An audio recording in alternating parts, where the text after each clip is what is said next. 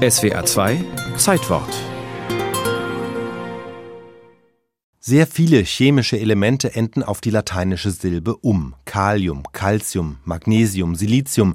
Die meisten Edelgase dagegen haben griechische Endungen. Nicht nur das Krypton, auch das Argon, das Xenon und das kulturell vermutlich einflussreichste Edelgas, das Neon. Der Sohn des Entdeckers hat vorgeschlagen, es Novum zu nennen. Und der Entdecker hat gesagt, nee, wir nennen es Neon, weil vielleicht das Griechische noch seriöser war. Der Entdecker, von dem der Kulturwissenschaftler Christoph Ribbert spricht, war der Schotte William Ramsay. Er hat sie alle gefunden und getauft. Neon, das Neue, Xenon, das Fremde, Krypton, das. Verborgene. Für die Chemie waren diese letzten Jahre des 19. Jahrhunderts sehr bedeutsam. Sie brachten die große Ordnung in den Zoo der chemischen Elemente und führten einen Prozess zu Ende, der 30 Jahre zuvor begonnen hatte. 1869, als sich der Russe Dmitri Mendelejew in St. Petersburg und der Deutsche Lothar Meyer in Karlsruhe unabhängig voneinander daran machten, die chemischen Elemente in eine ordentliche Systematik zu bringen. Was wunderbar gelang.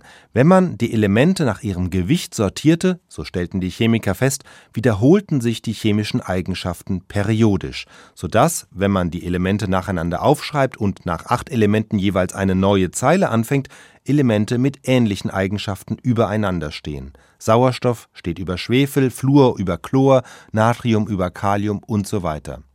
So entstand das erste Periodensystem der Elemente. Es hatte sieben Spalten und damit einen gravierenden Schönheitsfehler, denn eine bestimmte Gruppe von Elementen tauchte nicht auf, weil sie gar nicht bekannt war. Sie steht heute ganz rechts im Periodensystem. Es ist die Gruppe mit den Edelgasen Helium, Neon, Argon, Krypton und Xenon, die deshalb Edelgase heißen, weil sie chemisch kaum reagieren, kaum mit anderen Elementen Verbindungen eingehen. Genau deshalb wurden sie ja auch so spät entdeckt. Der große Finder war jener Schotte William Ramsay. Geboren in Glasgow, studiert hat er später auch in Heidelberg bei Robert Bunsen und in Tübingen.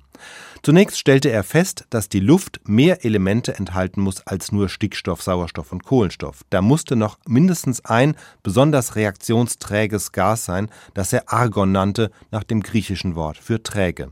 Und als er das gefunden hatte, war ihm klar, von dieser Sorte Edelgase muss es noch mehr geben, und er suchte nach weiteren. 1898 schließlich nahm er 15 Liter Rohargon, kühlte und verflüssigte es und destillierte es schließlich vorsichtig. Am 30. Mai wurde er fündig. Das Argon war verdampft, aber es hatte einen Rückstand hinterlassen. Die gelben Linien in der Spektralanalyse zeigten schließlich, es muss wieder ein neues Element sein. Ramsay nannte es Krypton, weil es ja so verborgen war.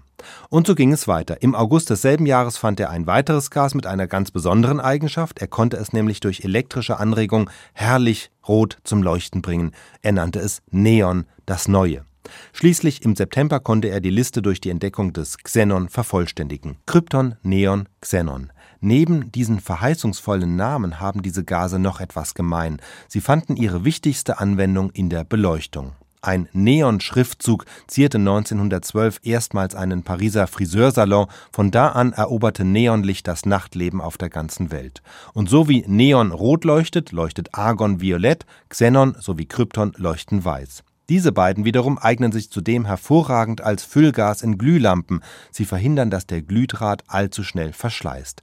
Für den Kulturhistoriker Peter Kleine passt die Suche nach den Edelgasen deshalb in diese Zeit der Jahrhundertwende. Wir haben diese Jagd nach neuen Lichtquellen, die gerade Ende des 19. Jahrhunderts, Anfang des 20. Jahrhunderts fast in allen Bereichen stattfindet. Die Glühlampe wird fortentwickelt, die Bogenlampe wird fortentwickelt und eben auch diese verschiedenen Entladungslampen. Man jagt also nach dem kalten Licht, nach neuen Lichtquellen. 1904 erhält William Ramsay für die Entdeckung der Edelgase den Chemie-Nobelpreis.